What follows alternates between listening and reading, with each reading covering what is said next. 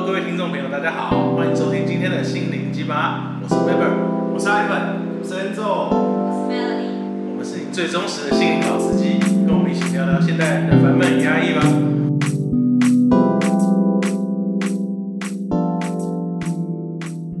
其实我觉得我自己是最没有资格谈这个话题，因为你知道这些我最近过得蛮爽，根本就不算现代人。我基本上现在就是到处游走，还蛮羡慕的。你没有烦闷与压力吗？压力还是有啦，对。或者是这就是你目前状态之所以为什么会是目前状态，你很多烦闷与压抑，所以你选择现在的生活方式。所以你是什么生活状态？就是如果知道我的人知道，其实我现在就是花很长时间，我真的花很长时间去台东生活，我在那边待了大概有四个月有。我最近也跟我女朋友决定，可能会最近会下去那里生活或工作。对，但我们还在讨论后续一些规划啦。所以你内心都没有其他拉扯吗？有啊，内心很多拉扯，像，嗯，其实如果要探讨到这个的话，台东的毕竟它的工作环境还是，就是还是蛮，算是讲蛮 local 的嘛，对，就是目前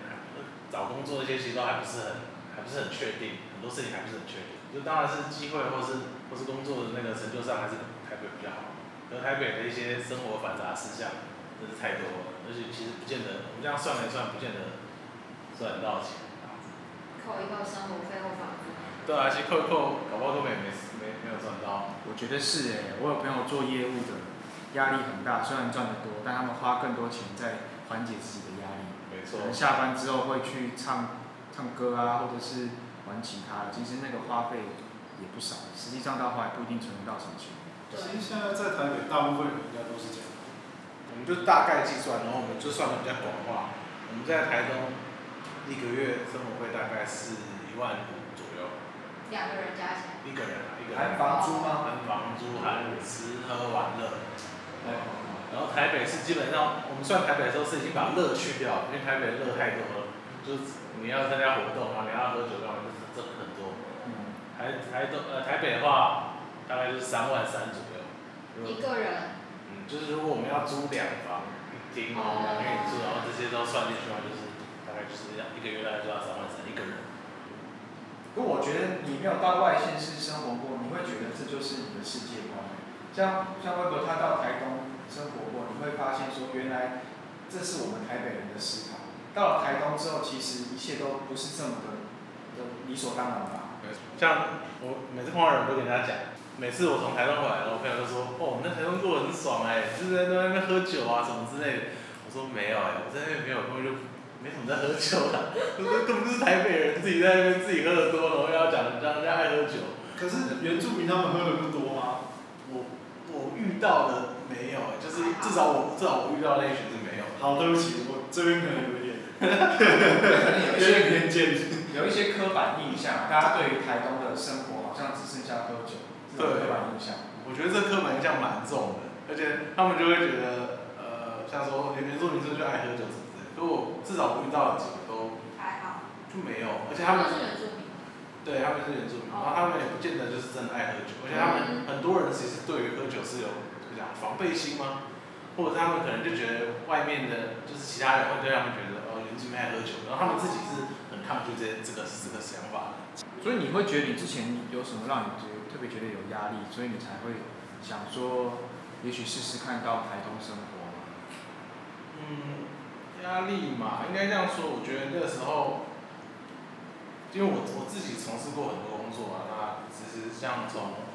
我我也做过设计类，然后做过企划，做过呃专案，然后做过业务，然后到到后来是算是公司的小小主管，然后也做过那种商务开发型。我觉得后来给我很大的负担是讯息跟资讯量，对，就是你无时无刻都在收讯息，然后无时无刻就是有各式各样大量资讯你要关注，不然你就是跟不上，跟不上这个时代。对。对，就你不知道别人在讲什么。我觉得很你不知道现在最红的是什么。我觉得这个有产业的差异。有产业差异。像像可能你们就会特别的有感于这个。讯息的变换或更替，这样但我就觉得还好。对，这边要补充一下，因为 Ivan 是呃是我们的心理师，对，Ivan 你要要稍微讲讲一下？哎，Hello，大家好。所以刚刚他们在讲这一些，其实我都会觉得比较无感，因为我们比较关注的是心理的东西，所以我常会觉得，啊，现在上班族真的压力很大，我们都不太需要去 care 这一些，我们就是专门听他们在在承受些什么，在负担些什么。我觉得摸摸啊，对啊，是啊。但你们应该也会有一些，比如说，就是呃，你们的专业的东西可能也是要因为你取得讯息跟的那个知识的的那个方式变得容易了，你们应该也要很强一直去 update 自己的。我觉得这可能跟每一个职业都很相似，是我们会，你可以选择要不要持续的进修，哦所以你可以选择去上很多课或工或者作坊。是其实你也可以维持现对，但你也可以维持现状。我觉得我自己到现在觉得，有时候大家会为了上课而去上课，嗯为了进修而去进修，好像你会觉得你不做这些就输给你的竞争者或者是，或者是同才，但你其实并不想要这一些，就是有时候这些讯息已经超载了。你其实下班下班就只是想要做自己的事情，但你在做这些事情的时候，你会觉得好像有点罪恶感，对你不敢这么的放心，或者是这么的这么的彻底的摆烂之类的。对，然后你就会做一些好像可以填补自己的罪恶感的一些补偿。所以我觉得这个有点像是毋庸置恼，会这样觉得我们要一直不断的进步，但其实我们进步到底是为了什么？对啊，到底是为什么进步？我到后来就有一个很大疑问，就是我们已经到底是为了什么？对，然后而且我们已经拥有这么多了，我到底还需要什么？对，是啊，像像像我就会想要问 Melody，你你这样子可能工时算长，然后我也听说他随时带着笔电，需要时常的回复这一些业务相关的讯息，所以我想你应该也很能够知道这个其中的这些压力吧。对，就像刚刚 Weber 说的，就是有时候你会觉得你好像没有及时的回复讯息，或是资讯量太多到你，你必须要很快的跟上，就是这个是是带给你的东西。这件事情让我觉得比工作处理事情的本身还要烦躁。没错，对，所以我刚刚会问他说，就是他有什么，就是会不会恐慌，或是为什么会做这个决定？因为我觉得我自己就是属于既想要拥有这样的生活模式，可是又觉得我不去做现代人一起从事的这些事情，就会被可能就会不行，或者怎么样的这种社会压力下。我觉得多数人是这样，我们希望上班的时候获得的这种成就感或意义感，是像我们想象中那种事业有成的那种那种感觉，但我们又希望下班的时候，我们可以像是在可能在在像台东那样子，可以很很亲近大自然，或者是彻底的去放松之类的。但其实这有根本上的困难或者是冲突。对，所以他刚刚讲到，就是有时候真的不知道自己为了什么而进步或是努力，可是感觉你不去做，你就会被可能淘汰或是被比较下去，所以你会就是逼自己还是去做。不管从事什么，就是你必须得把自己的时间填满，不然的话，你就会觉得，哎、我好像输给了。真的，我觉得这个这可以聊到蛮多的，因为其实我我今天也想讲到一些像成瘾性的问题，对，嗯，其实像我之前碰到最大的问题是我最困扰我的问题是讯息的超载，然后其实我之前是有点讯息算成瘾嘛？我不确定，这个大家问那个，对，就是因为像我之前我我因为我自己做业务，然后我自己也是做呃算是公司小主管，我自己有 Line，然后有 Facebook 的后有 WeChat，然后有 WhatsApp，然后有 Skype，然后还要看 Gmail。嗯，就是你各式各样的东西，然后你知道那个手机上面，它有那个通知嘛，对会有小红点嘛，然后这里就非常病态，我就是每个都要点开，然后然后你自己可能像像我自己为了要经营一些客户啊，或者我自己要经营一些游戏，因为我们之前是做，还会追踪一堆粉丝，我还会追踪一堆粉丝团，我还会追踪一堆人，还有一堆抢先看。对，然后我我自己还会创很多的群组，像我们玩游戏会有个群组，然后这个实况组嘛会有一个群组，然后怎么这样子，各式各样群组，然后就是真是把我自己，我把我自己逼疯了，我应该这样讲，对。我也觉得我正在走你的后路。我现在的 Facebook 我基本上是看不到我朋友的讯息，因为对，真我的全部都是各个品牌的，就是品牌讯息或者是一些新闻，就是因为我都会先设设抢先看，所以我很怕自己漏漏跟了什么别的竞品可能又出了什么东西啊，然后什么又怎样啊，对，对，真的很怕。然后你每天的那个讯息啊，就是你大概你一个下午没看就可以九九九。我就是突然有一天觉得我在哪里，我是谁我是谁？我在哪里？就有一个这样的迷惘感。对，嗯，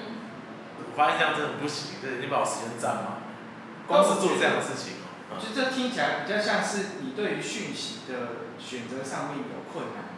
你没有办法去决定什么是比较重要，或者是什么是比较不重要的。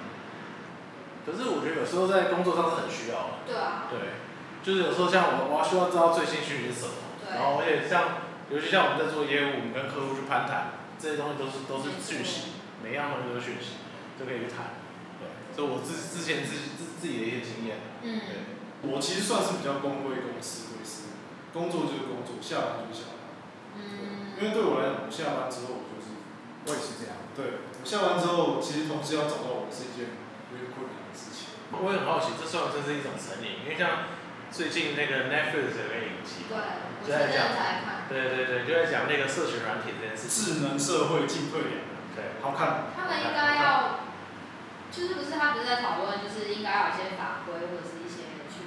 他甚至在谈另外一个问题啊，但我比较想讲的是说，因为他们找很多这个，就当初这些创服务的他们的初创衷都是好的，对，他们中是好的，然后可是他们在讲这些人在讲的时候，他们都讲说他对 email 成瘾，其实想了解说这个这样的议题，就是是不是也都是算是一个普遍现代人的心理的症状？我觉得这是不是成瘾，可能他可以再去细分。但我刚刚这样听下来，你们比较是有一些根本的焦虑，你害怕有什么讯息遗漏，嗯，所以你必须要去全盘的接收。我觉得听起来有点像是这样。那这种焦虑有办法排除？当然有办法啊，你就是勇敢的拒绝啊，就这样。就是 say no。其实每个人都有他的限制啊。但我觉得我自己像刚刚 Enzo 讲到，他会直接可能下班就是下班，上班就上班分得很清楚。但我自己可能我自己的个性就是很容易会想要帮，不管是帮自己或是帮客户去多做一些什么的那种。你会觉得，比如说我现在看到这个，其实我已经下班，可是我看到这个很紧急的信讯息或者是新闻，那我是不是可以提醒客户或者怎么样？我觉得这可能是我不知道怎么去怎么去改变或怎么样。你终究会有一个限制，你终究会有一个极限。那可能也许现在还没有到你极限的程度，所以你终究要去设立那个停损。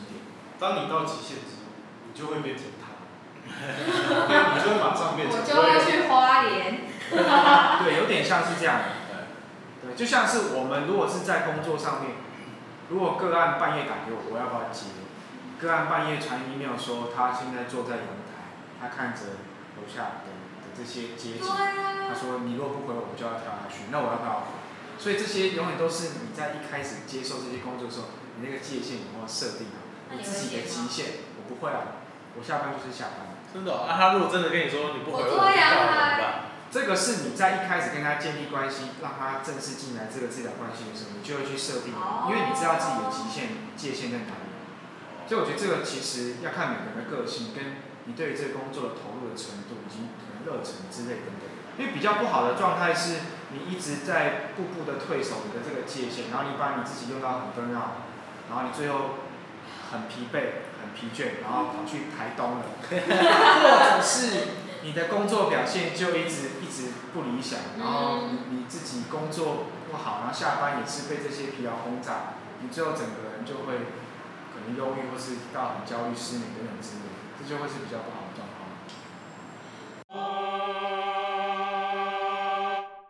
所以我这边会很好奇，像 Melody，你目前的工作大概是？哦，我在广告公司上班，然后公司的业务比较偏都是在做数位相关的行销，比较不像传统广告公司，可能还有其他的，拍电视广告啊，或者是一些比较传统媒体的一些东西。那我们比较多是偏数位，那数位的就会一直牵扯到跟刚刚 Weber 讲到，就是很多讯息是很多很快，然后很你要很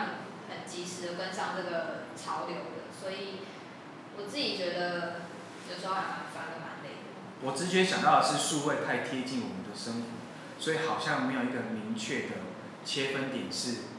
我下班了，这些讯息我就 turn off，对不对？对，像是 Line，有时候我其实很讨厌上班的事情用 Line 讲，因为这个你很难去切分一个明确的切分点。没错。自己现在的公司还是不太会在假日的时候打扰到你，或者是就是其实还算可以切割清是就像你说的，有一些工具上的使用，比如说 Facebook 啊、Instagram 这种东西，你还是会接触到你很多不管是跟工作相关的讯息啊，或是你不会因为假日就不太看那些东西，你还是会你的大脑或者你的生活模式其实已经跟工作很容易绑在一起。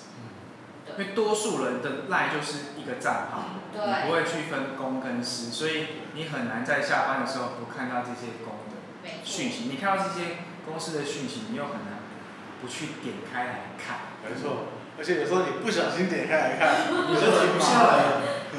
或者是你已经已读了，你就会有一种莫名的压力，你必须要回些什么。对我现在好像需要回他。对，所以尽管是个贴图也好，对，没错。所以如果赖你现在有听到的话，其实已读是一件真的他妈超麻烦的事情。如果赖你现在有听。到的话，我希望一只手机可以有两个账号。可以公私分明化，真的非常好。其实其实对我来讲，我自己的话我是有两个，我所有的东西都是，我好像有听过有人会用两只手机，对，我是两只手机啊。对，然后像我朋友也有建议我，比如说像我的 Instagram 后来就追踪了很多跟工作相关的一些品牌或是人嘛，他其实有建议我说你应该可以开多开一个账号，就不要让他就是一直占用你的版面。对，一个私人的账号，对对对，可能就是是专门拿来私领域的，就是你的好友。因为对我来讲是就是这样，你是这样做吗对，就是这样，嗯嗯，就是这样。我觉得这个也牵涉到时间管理。像我另外一个工作，我就那个工作也也有在经营一个脸书的社团，我就是在固定的时间才会上去看那边的讯息，嗯其他时间我都不看，因为有时候一看你就知道哇，要花很多时间来去回应上面的讯息，有点像是这样，你要去切分的时间点。其实我自己有这样做过，就是刚刚都讲的这种不同的账号，我自己有做，因为我其实 我自己有三个账号，我自己有三个工作账号，然后我自己有做很多不同的分类，像是 我其实我自己分类是像台湾是一个，然后日本是一个，美国是一个，然后还有工作用的，然后还有什么样用的，我自己有做很多这种切分。你刚刚讲前面我还以为是 A 片的分类。没有，不是，我觉得到最后对我来说最大的问题是我的讯息量太多了，我可能就是一个非常极端的例子，就是极端到爆，然后爆爆之后我就超级断舍离。而且你密码全部都记得，你很厉害。没有，我其实我没有这个样子。全部都全部都同一个密码啦。对啊，全部都一样就好了。原来如此。对，我好像知道了。对，你知道我密码，很多人都知道，大家都知道我密码。哎，那我想要回到刚刚那个，就是聊到建立关系之前，我们可以先界定一些自己的规范或者是界限。界限。啊这件事情有什么方法吗？因为我自己也有观察到，就是不管在职场啊，或者是同才啊、学学校啊，都还是有这种，就像你当你一在一进入一个新的环境，然后你已经表现出哦，你可能很愿意付出，你可能很愿意去做这些事情，大家都是用什么方法来让大家知道自己的规矩啊，或者是自己的界限？我觉得这个其实很微妙，然后你必须要处理的恰到好处。因为如果你是刚进一个职场，刚到这个这个办公室，你确实很有可能多做一些会比较容易建立关系，嗯会让大家觉得你比较好相处，甚至是你比较容易很快的就融入这个这个团队。但你必须要分阶段性的去去，有点像是你已经过了一个新人的角色，接下来你过渡到下一个角色的时候，你这个角色比较适合是在什么位置，什么可以做，什么不应该做，让下一个新人来去做。我觉得这个要有一个切分点，不然你永远都会有点像是一些吃力不讨好，或者是大家就会都会凹你去做，你永远都是在一个被凹的角色。但我觉得这个也跟一个人的个性有关系，有些人就是不太善于拒绝，尽管他很有可能已经处于一个很疲惫、很 b u r 的状态。觉得想要被需要这个这个点，它是呃算是病态的吗？还是个性而已。病态吗？不会啦，不会。我 觉得我们多数的人都希望被大、被其他人、被大家需要、被大家欢迎，或者是被大家喜欢。我觉得这个是身为人很很基本的一个一个需求。只是你知不知道自己的界限在哪里，然后你是不是因为为了要过于取得这个而而牺牲掉你的一些你真的很想要的东西。好，那我这边要开瓶酒，我们大家休息一下。